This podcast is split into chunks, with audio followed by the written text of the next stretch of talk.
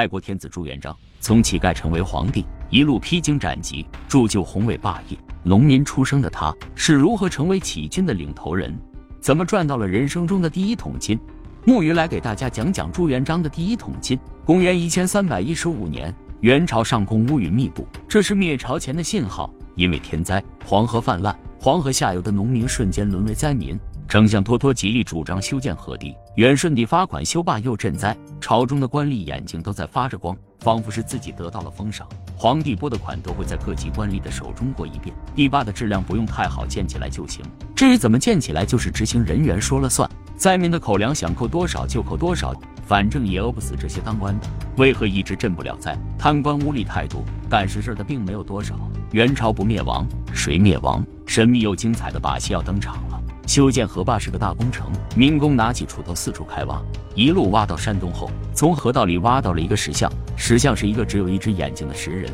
狗血的剧情再次登场，石人的背后竟然有字刻着“石人一只眼，挑动黄河天下反”，这不得不让人心动呀！心动不如行动，起前总有一套俗的不能再俗的套路，可是老百姓就信这些。韩童山和刘福通最先举起了反抗元朝的大旗。起义需要造声势，身世也需要有一点改变。韩童山摇身一变成了宋朝的皇室的后人，刘福通也变成了刘光世的后人。再搞一个宗教信仰，这次是白莲教，他们就是带头教主。搞这样一出，就是为了增加更多的起义簇拥着，呼吁更多被元朝压迫的人揭竿起义。元朝统治者不把百姓当人，人都是被摧残到了极点才爆发。只有反抗才是他们唯一的出路。星星之火可以燎原，这把起义之火很快就烧了起来。在短短一年内，元朝接连发生了几十起暴动，朱重八却还在庙里装着钟。此时的他并没有想要参加起义的冲动。虽然元朝和他有不共戴天之仇，但是起义是要冒风险的，被抓住会掉脑袋。好好考虑一下准没错。朱元璋在影视剧里被浓墨重彩的刻画了。被塑造成了一个不怕死的英雄形象。真正的英雄一定是吃过人生的疾苦，对生命具有敬畏之情。一个正常人在生死面前都会深思熟虑一番。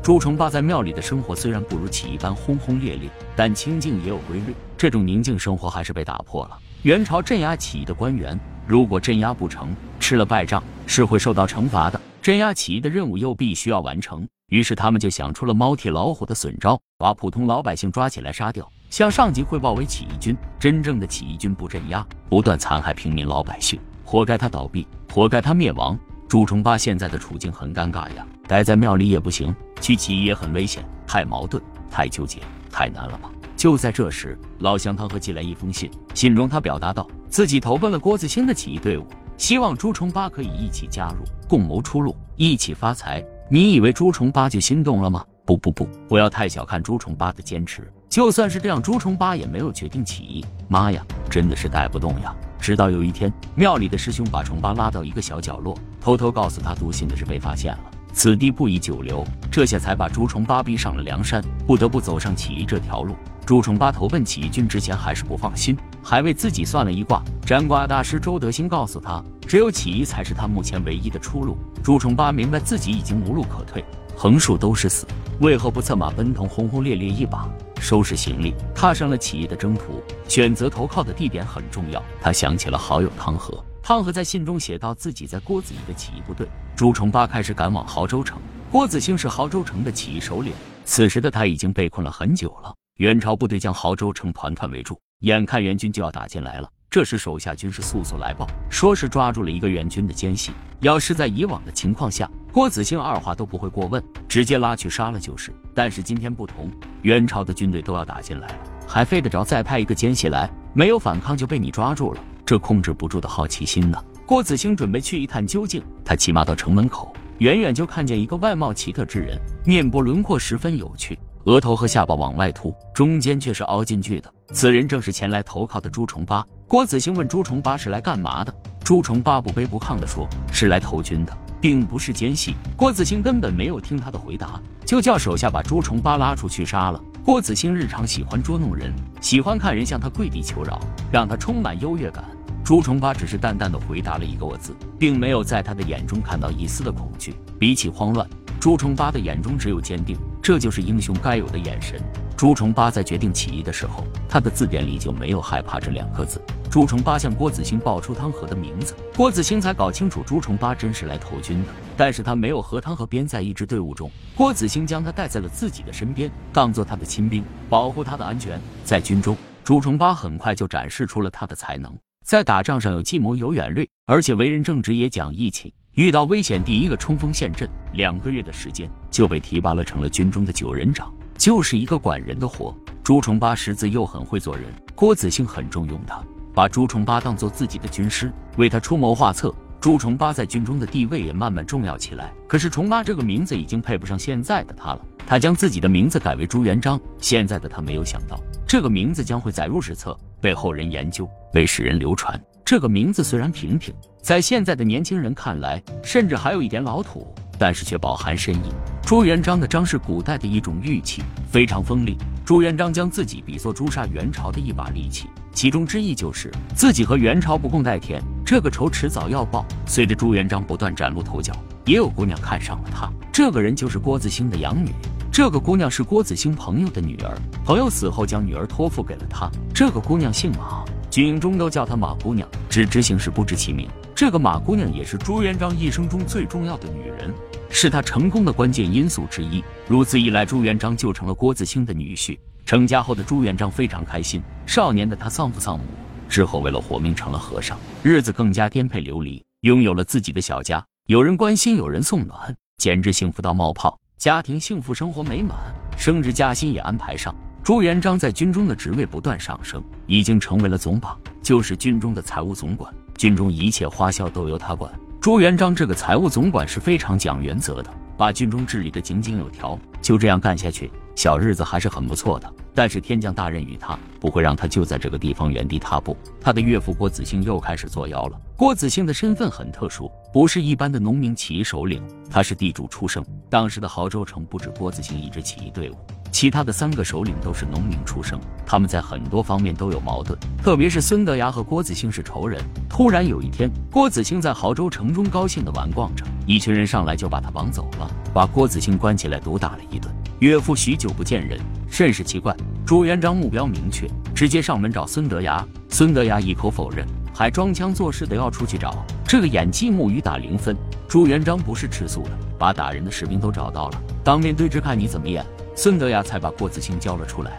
朱元璋才明白一个道理：跟着眼前的这些人混，根本没有前途可言。被救出的郭子兴根本不感激，反而更加防着朱元璋了，因为朱元璋比他强的不是一倍两倍，他是不会允许别人比他强的。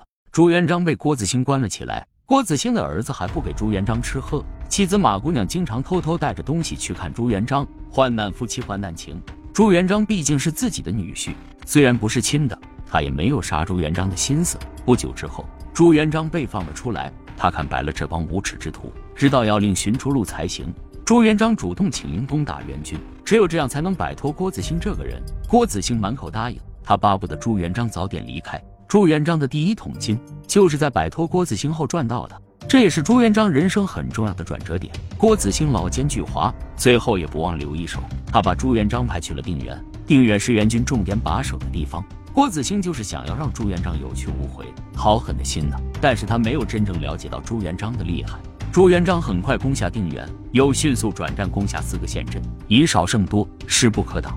朱元璋一路打到了自己的家乡，遇到二十四个前来投奔的人，看着他们就仿佛看到了当年的自己。碰巧的是，这二十四个人中有为他算卦的周德兴，周德兴算卦都算到自己头上了。还有远近闻名的大将徐达。朱元璋的队伍逐渐变多，战大胜后，带着部队回到亳州城。这时的朱元璋心中已经有了自己的目标和方向，回到亳州城就向郭子兴提出了离开。郭子兴很爽快就答应了。朱元璋离开的时候，做了一件让沐浴都目瞪口呆的事。他将部队的七百多人留给了郭子兴，只在里面挑选了二十四个人，把自己的好友心腹带走了。这二十多个人，在他之后的道路上都发挥了举足轻重的作用，可见朱元璋识人的眼光不一般。朱元璋带着他的队伍，不对，是二十四个人，又来到了那个熟悉又陌生的定远。为什么又是定远？这里是他独自开战的地方，在这里，他很快就从几十个人变成了上千人的队伍。想要打仗，这些人可不够。到处打听之下，他听说在附近有个寨子里有一支三千人的队伍，现在需要找一个新主。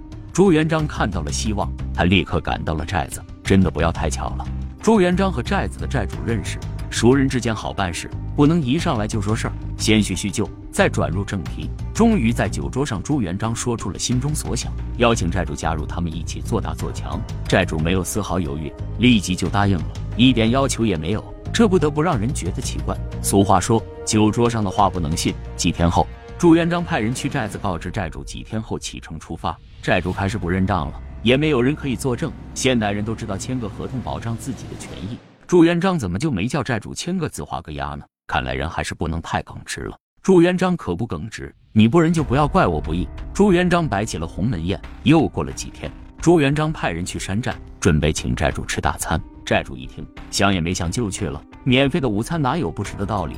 正中朱元璋的圈套。债主一来，饭还没有吃到，朱元璋就将他捆了起来。这鸿门宴真节约成本。然后盗用债主的名义，下令转移寨子中的人。三千人一个不少的全部进入朱元璋囊中，继续前行，目标转向横剑山。横剑山有两万大军，部队的老大是妙大亨。朱元璋只要吃下这支大军，部队就壮大了。速战速决。朱元璋对妙大亨发起了攻击，毕竟是以少打多，胜算没有百分百。朱元璋选择夜晚进行偷袭，这支部队并没有想象中的那么强大，妙大亨几乎没有抵抗就投降了，真是浪费朱元璋精心布置的战术。朱元璋将两万大军轻松拿下，部队从四千人迅速壮大，第一桶金就这样赚到了。朱元璋能够赚到人生中的第一桶金，除了自身优秀的才能外，更多是周围环境的促使。他决定起义也是在被逼无奈的情况下完成的。朱元璋的第一桶金也是来之不易的。所以说，天将降大任于斯人也，必先苦其心志，劳其筋骨，饿其体肤，空乏其身，行拂乱其所为。朱元璋正是这样的存在吧。